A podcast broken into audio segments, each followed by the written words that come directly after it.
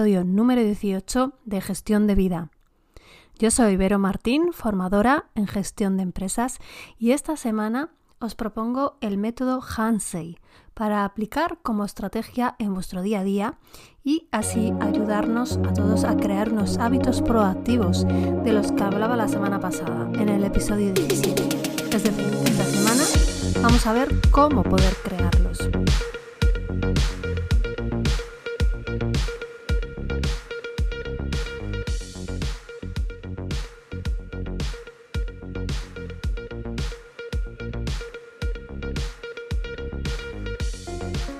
Hansei es un término y un concepto japonés que está relacionado con su cultura y su filosofía en torno al desarrollo personal.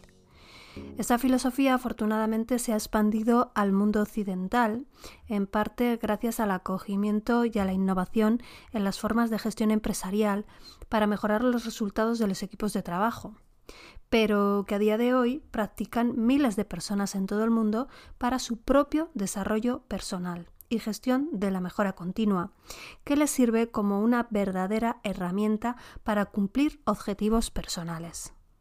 El Hansei es la práctica de identificar mediante una reflexión profunda y asumiendo la responsabilidad de los errores o deficiencias del pasado, seguido de la aplicación de cambios que garanticen que no volveremos a cometer el mismo error. Bien, Vamos por partes. Esa reflexión de lo que no ha funcionado bien o errores que hemos cometido es mejor que sea diaria y escrita. Diaria, puesto que lo que queremos convertir es un hábito y cuando ese hábito tiene regularidad más alta, por ejemplo, semanal, cada tres días o cada una vez al mes, etc., no conseguimos tan buenos resultados. Nos cuesta mucho menos convertir en hábito algo que repetimos diariamente. Y lo que tenemos que hacer es ponernos fácil las cosas. Así que si es más fácil repetir algo, aunque sea troceado en pequeñitos trozos, en lugar de hacer algo más grande solo una vez a la semana, pues ya está dicho. Mejor menos todos los días que más pero menos veces. Además, esa reflexión diaria debe de quedar escrita en un registro. Es decir, que de lo que estamos hablando es de crear un hábito de escribir lo que no ha funcionado en el día y por qué, de forma diaria y escrita. Son apenas unos 10 minutos eh, al día y que para responder al por qué no funcionó o, por, o qué me hizo errar o caer en la tentación o en la pereza o incluso en la procrastinación o el miedo y el bloqueo de nuevo. Estas cosas siempre tienen mejores resultados escribiéndolas, mayor compromiso con lo que vamos a escribir, cabeza más despejada y relajada para centrarse en otras cosas y ya que lo tenemos en un registro, siempre lo vamos a poder consultar y seguir entonces mejorando. Es de crear un hábito de escribir lo que no nos ha funcionado en el día y, por qué. Eh, escribirlo de forma diaria y escrita. Son apenas 10 minutos al día para responder al por qué no funcionó o por qué me hizo errar o caer en la tentación o en la pereza o incluso la procrastinación o el miedo y el bloqueo de nuevo. Como verás, al responder a esos por qué, estamos dedicando un tiempo a visualizar nuestras emociones, ya que muchas veces fallamos por culpa de ellas. Tomar conciencia de cómo nos sentimos tiene mucho que ver con la, con la práctica del mindfulness. Yo no conozco más que un poco de esta filosofía o forma de vida. Apenas empiezo a conocer sus teorías y herramientas, pero la verdad que veo mucha relación entre eh, el método de Heisen que os propongo y una meditación informal de mindfulness. Pero vamos más allá. Una vez que tengamos claro por qué no funcionó nuestro día como quisiéramos, debemos idear una estrategia para evitar que vuelvan a producirse estos errores. Para que funcione el método, debemos seguir unas pautas o principios con toda la rectitud que podamos. La primera de estas pautas sería evitar la autojustificación.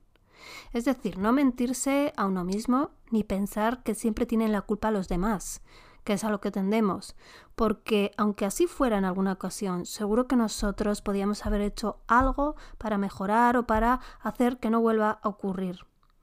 Eh, y de esa manera nos responsabilizamos de parte de, la parte que nos toque, con sinceridad y con honestidad. Si nos mentimos a nosotros mismos, eh, mejor no perder el tiempo, ¿no? La segunda pauta o principio sería no castigarse. Cuantos más errores cometemos, más cosas conocemos que no funcionan. El camino para conseguir nuestros objetivos sí o sí pasa por cometer errores. Lo importante es lo que hagas con ellos. Hay días que fallas y no sabes ni siquiera la razón, porque a diferencia de cuando estos métodos se aplican en procesos productivos o en las empresas, las personas en realidad somos mucho más complejas. Y puede ser por infinidad de razones de todo tipo las que te llevan una y otra vez a cometer el mismo error. Aún así, el único camino es mirar hacia adelante, y la mejor forma de hacerlo es intentando obtener una mejora continua. El tercer punto a tener en cuenta, o el tercer principio, es aceptar que algunos recuerdos dolorosos del pasado o tabús de nuestras vidas, cosas que no queremos hablar de ellas, eh, si somos sinceros en nuestra reflexión de los errores cometidos, puede que nos recordemos episodios de estos, episodios del pasado que no queremos volver ni a pensar. Pero la aceptación de los hechos pensar por qué fue así, siendo honestos con nosotros mismos para luego identificar qué cambiaremos o qué podemos hacer, será algo que marque la diferencia, rompa nuestras barreras y nos ayude a progresar. La cuarta pauta o principio a seguir es mantener la humildad, tanto cuando tengamos éxito como cuando tengamos un fracaso. El ego es una ceguera muy poderosa que puede hacernos no ser conscientes de nuestros errores y eso echaría por tierra todo el trabajo realizado, ¿verdad? Para que nuestros 10 minutos diarios de reflexión sean productivos, podemos intentar responder a estas preguntas. ¿Cuál es mi intención original al perseguir este objetivo? ¿Qué medidas he tomado para hacer realidad este objetivo que quiero conseguir?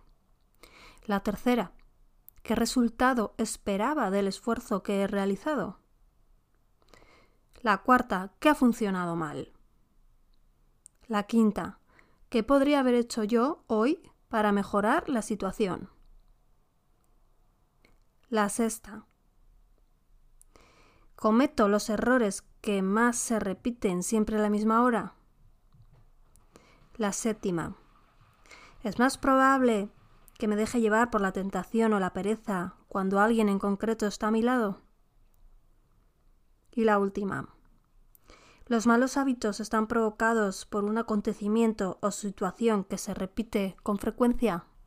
Con esta guía de preguntas u otras similares que a ti se te ocurran, ya que debes hacer el método a tu manera, es decir, adaptándolo a ti mismo, espero que puedas poner en práctica este hábito y este método. Lo siguiente que deberíamos hacer es tener una buena estrategia de mejora continua, basada en nuestro Hansei, es decir, lo que los japoneses conocen como sobre Kaizen, para que así podamos completar un método que seguro que tiene muchas posibilidades de funcionar conmigo y también contigo o con quien quiera probarlo.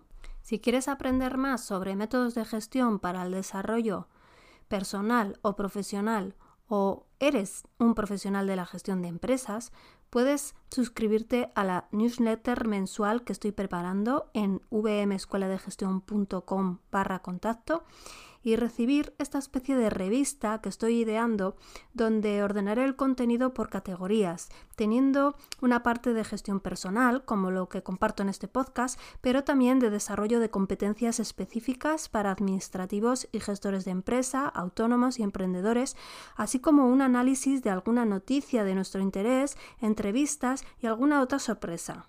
Para terminar, te propongo que reflexiones sobre la siguiente frase. Nuestros fracasos en la vida suelen ser el resultado de una cadena de malas decisiones pequeñas y no de una sola, lo que se conoce como muerte por mil cortes y no por una sola puñalada. Sin ponernos dramáticos ni pesimistas, que eso no va conmigo, me despido de ti hasta la semana que viene con un abrazo guerrera o guerrero de la